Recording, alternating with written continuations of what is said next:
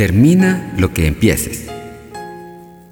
De nada sirve empezar y caminar con esmero si antes de llegar a la meta desistes en el sendero.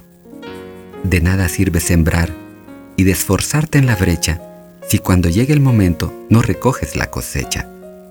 De nada sirve gastar construyéndote un gran muro si ya no le pones puertas para que quede seguro. Aquel que todo empieza pero que nada termina, ponga la mira en la meta y aplíquele disciplina. Hace mucho tiempo, en tierras muy lejanas, existió un hermoso reino. En él había verdes montañas, hermosos lagos, muchos ríos que regaban la tierra de los grandes praderas.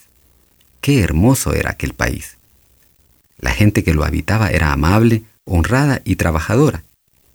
Y como resultado de todo esto, tenía mucha prosperidad. Pero un día no se sabe ni cómo ni cuándo. La gente de aquel pueblo contrajo una terrible enfermedad llamada No termino lo que empiezo.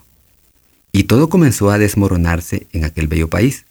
La gente caminaba por la calle con raras vestimentas, pantalones o sacos sin una manga, zapatos sin suelas, anteojos sin una pata, sombreros sin ala, porque los artesanos empezaban las cosas, pero no la terminaban.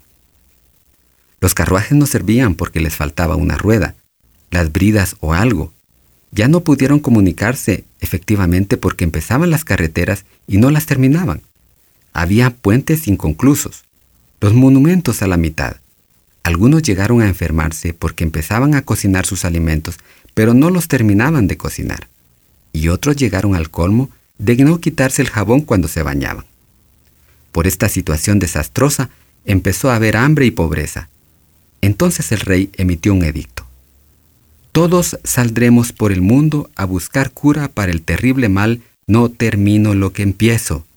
Y salieron todos los habitantes de aquel reino, y se dispersaron por todo el mundo.